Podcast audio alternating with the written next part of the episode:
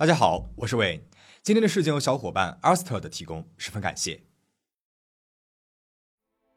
提到电脑的发明，第一个出现在你脑海当中的名字是谁呢？如果你看过二零一四年的电影《模仿游戏》，相信你应该会知道答案——艾伦·图灵。在电影里面，由卷福饰演的图灵聪明绝顶，不但潜心于研究数学与电脑科学，还是协助破解纳粹德国密码的大功臣。但是真实的图灵究竟是一个怎么样的人呢？他有着怎样的过去呢？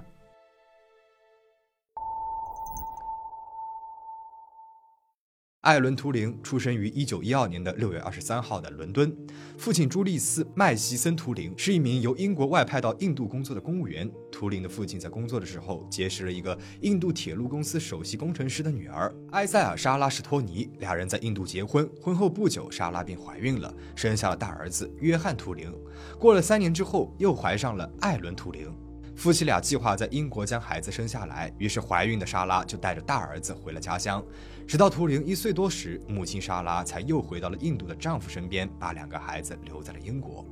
由于工作的关系，夫妻俩不常回英国，因此图灵和哥哥平时是由父母的朋友照顾的。小图灵小学的时候成绩不是很好，因为他念的那所小学重视的科目是拉丁语、哲学等人文教育，而图灵呢则偏爱自然科学。在这里并没有得到太多的关注和资源，老师还常在他的成绩单上对他不重视语言的态度表示失望。小学毕业之后，他于1926年通过英国的普通入学考试，进入了舍本公学就读。刚进入舍本公学的图灵，成绩依然不是特别好，即便是在他热爱的数学和物理上也是这样。不过，这并不代表他在这些学科上并没有天分，而是因为他不喜欢花心思在学校安排的课业上，反而对那些高等数学以及物理理论有着浓厚的兴趣。他花了大把的时间研究爱因斯坦的相对论、高等数学以及量子物理，甚至在年仅十五岁的时候，就针对爱因斯坦的相对论写了一篇小论文，送给了母亲莎拉。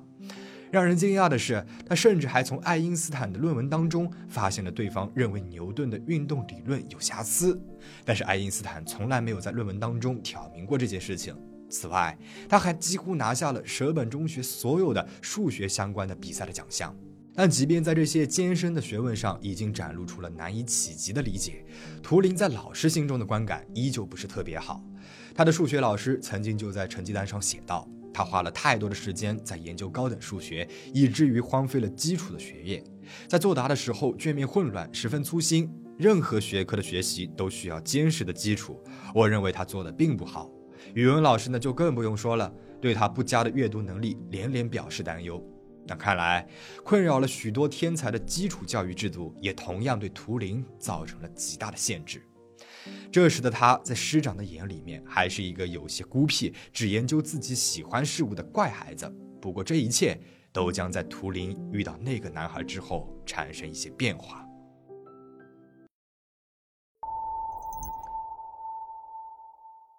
一九二八年，就在小图灵写下了研究相对论的小论文后不久，他认识了大他一个年级的学长克里斯多夫·摩尔康。克里斯呢也是个热爱自然科学的孩子，两个人常常利用课余时间一起研究高等数学和物理，培养出了浓厚的感情。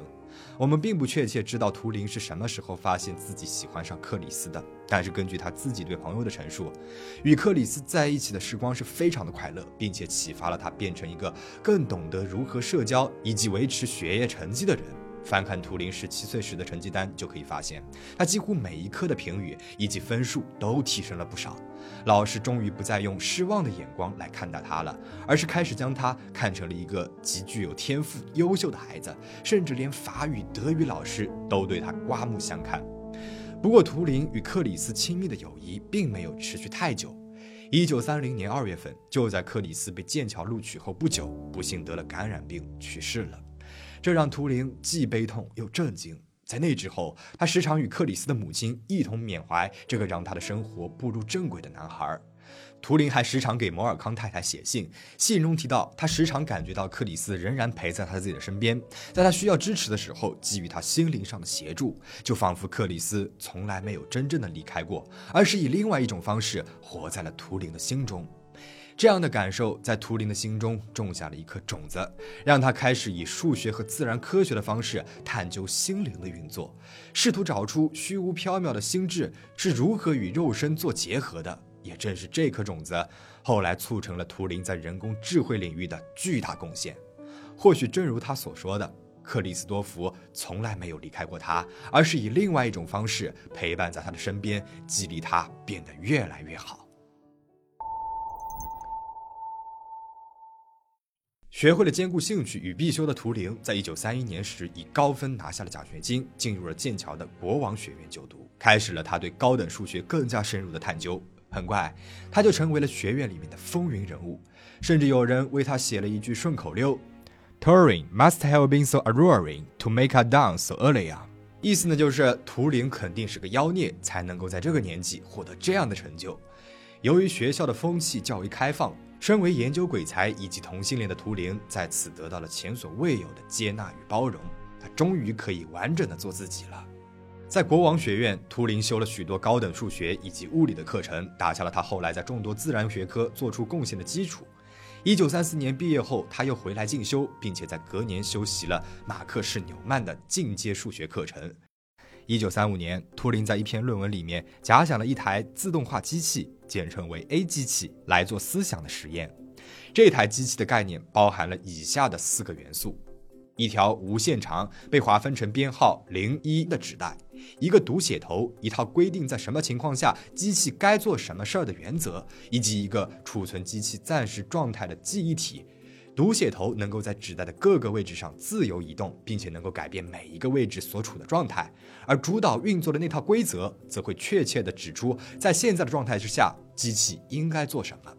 倘若规则里面不存在针对某一状态的指令，那么机器就会停止运作了。论文当中的 A 机器，也就是大名鼎鼎的图灵机，也成为了后世电脑的原型。不过，图灵机的概念虽然相当具有开创性，在刚刚提出来的时候却没有得到应该有的重视。直到一场改变世界的战争发生之后，图灵机的威力才真正的展露在世人眼前。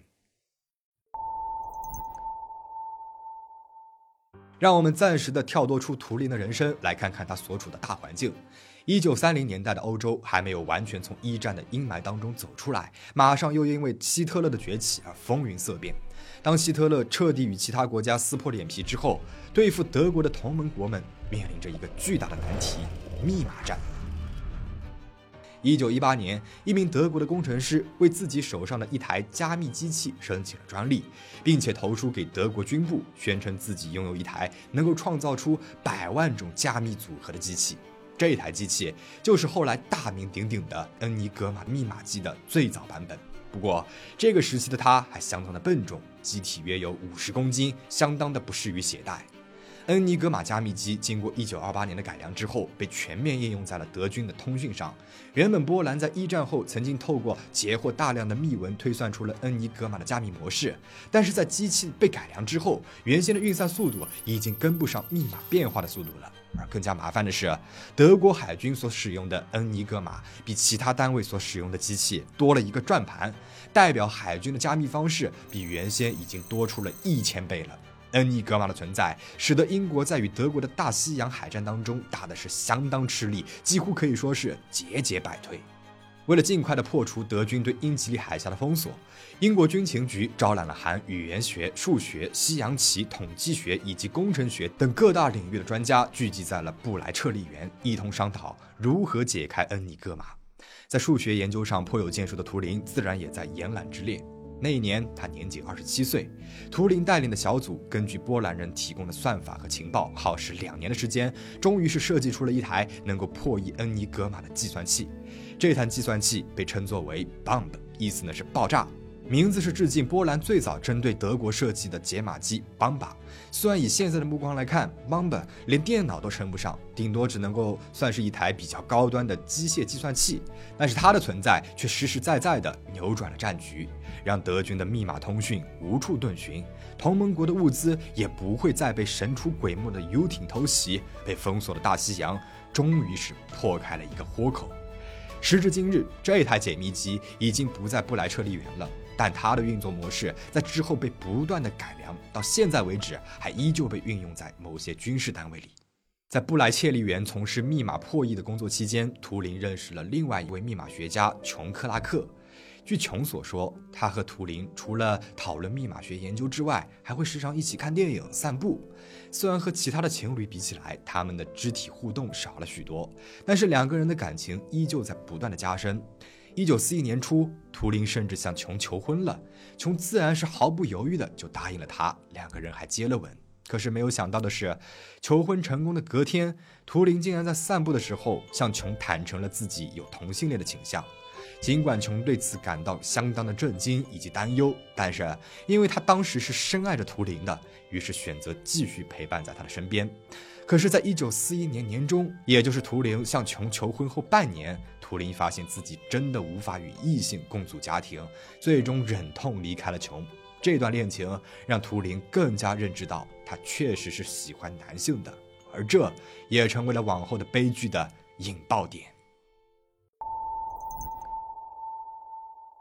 图灵和他的团队无疑是结束第二次世界大战的大功臣。更有专家表示，若是没有图灵等人的破译，二战至少还会再多持续两年。战事结束以后，图灵被英国政府授予了第四级的大英帝国勋章，并且被邀请到了国家物理实验室进行自动计算器（简称 ACE），也就是电脑的开发。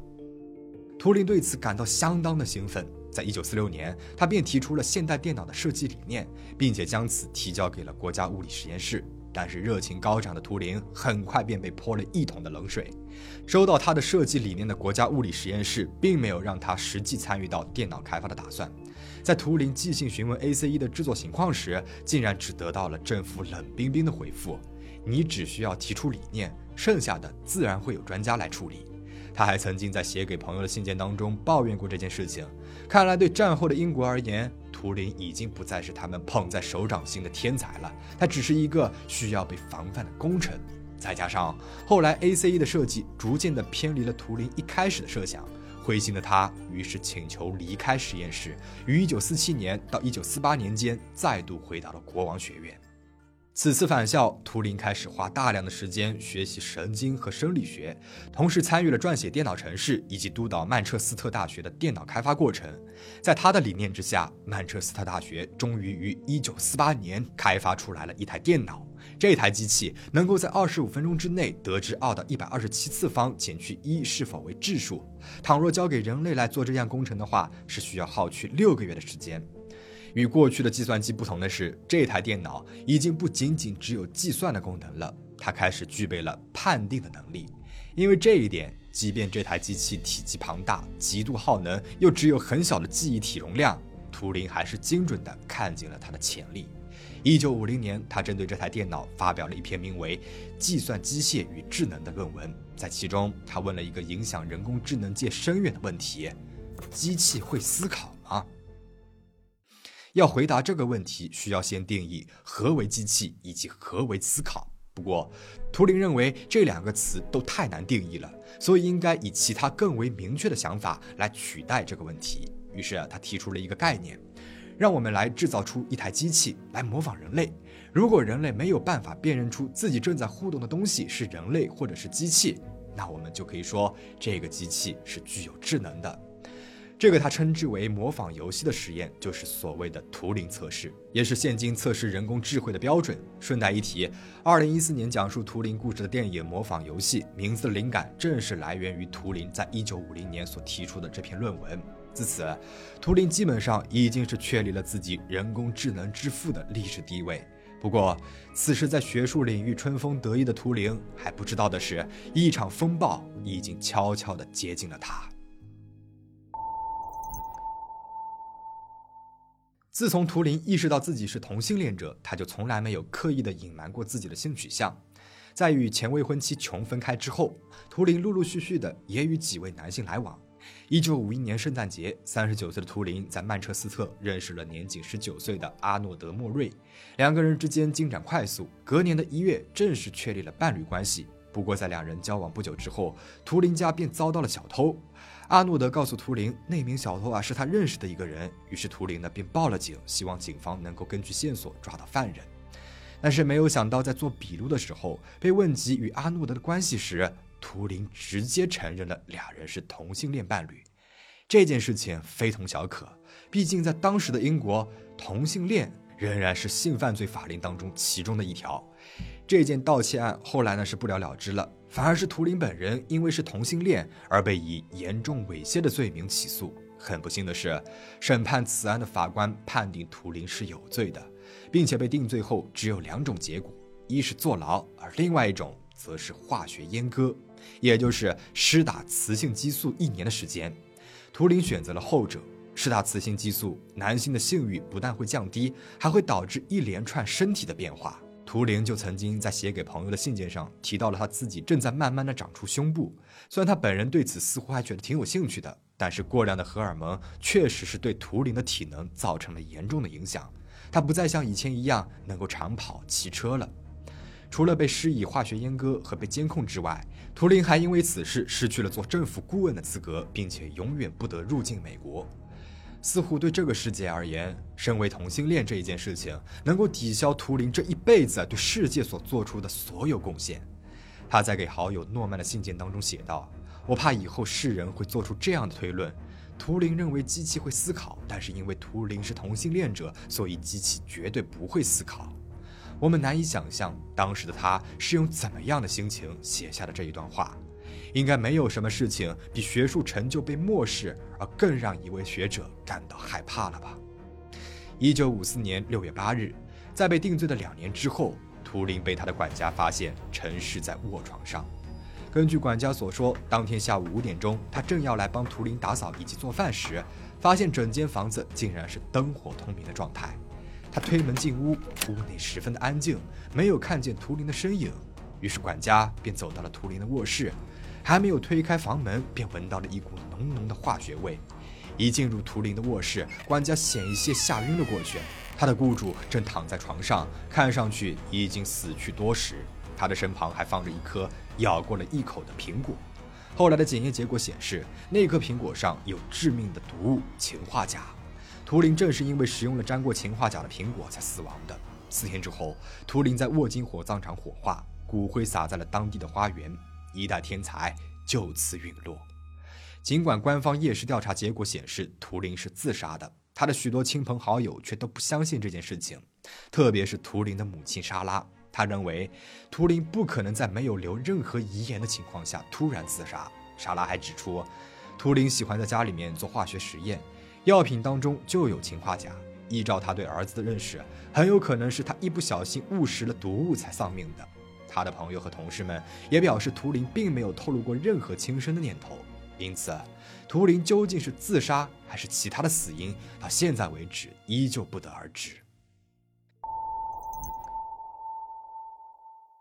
因为战时保密条款以及图灵是同性恋的缘故，世人并不知道这位数学奇才为这个世界做出了多么巨大的贡献。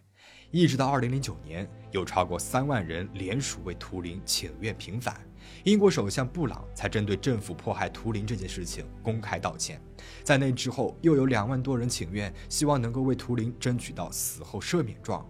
在这些人士的努力之下，二零一三年，英国女王伊丽莎白二世终于宣布赦免一九五二年因为同性恋而被定罪的图灵。英国政府更是在二零一七年通过图灵法案，赦免了像图灵一样被定罪的四万九千人。